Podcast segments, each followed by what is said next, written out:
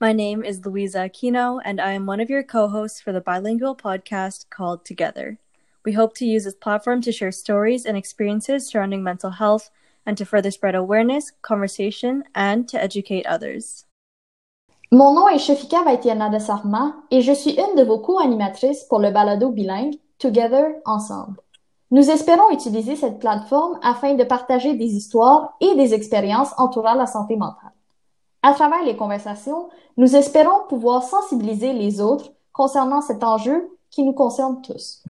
We hope that together will serve as an opportunity for people across the world to be a part of a very important conversation. And we hope that we are able to further inspire others to do their part in eradicating the stigma surrounding mental health.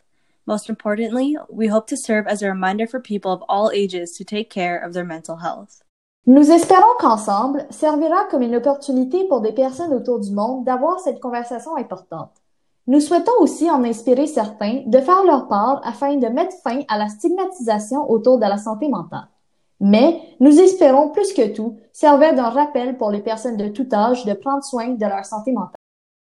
Throughout the podcast, we will be joined by community leaders, mental health professionals, and special guests to discuss ways that we can ignite conversation ways that we can take care of our mental wellness even in the face of adversity, and how we can support the people we love when they're going through difficult times. À travers ce balado, nous serons accompagnés de leaders communautaires, de professionnels de la santé mentale et des invités spéciaux afin de discuter des différentes manières de débuter la conversation, de prendre soin de notre santé mentale malgré les épreuves et de soutenir nos proches lors de moments difficiles.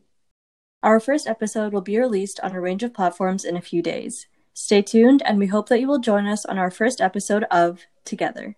Notre premier épisode sortira sur différentes plateformes dans les prochains jours. Restez à l'affût et nous espérons vous revoir au premier épisode d'Ensemble.